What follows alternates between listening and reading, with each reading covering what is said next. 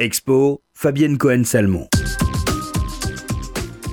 La grande halle de la Villette accueille une exposition événement qui ravira petits et grands.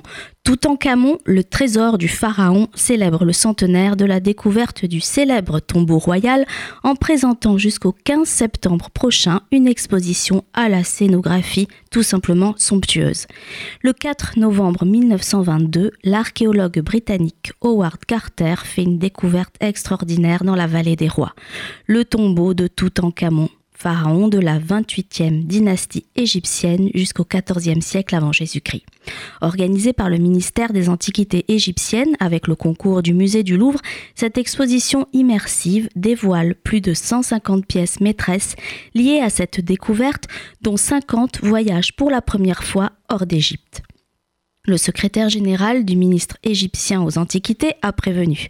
Cela sera la dernière fois que ces œuvres quitteront l'Égypte avant de s'installer définitivement au Grand Musée égyptien, actuellement en construction au Caire, sur le plateau de Gizeh. Il s'agit d'une véritable invitation au voyage et à la découverte.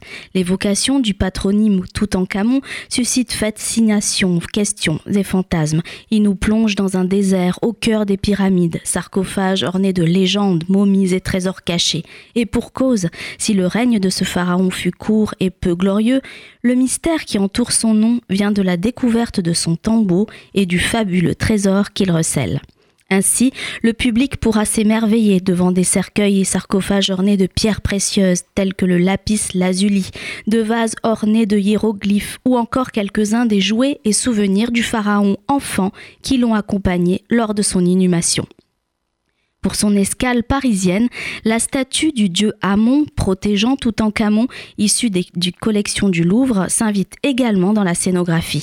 Une occasion unique d'admirer une collection du patrimoine mondial, témoignage d'une civilisation fascinante. Tout en Camon, le trésor du pharaon est à voir jusqu'au 15 septembre à la Grande Halle de la Villette.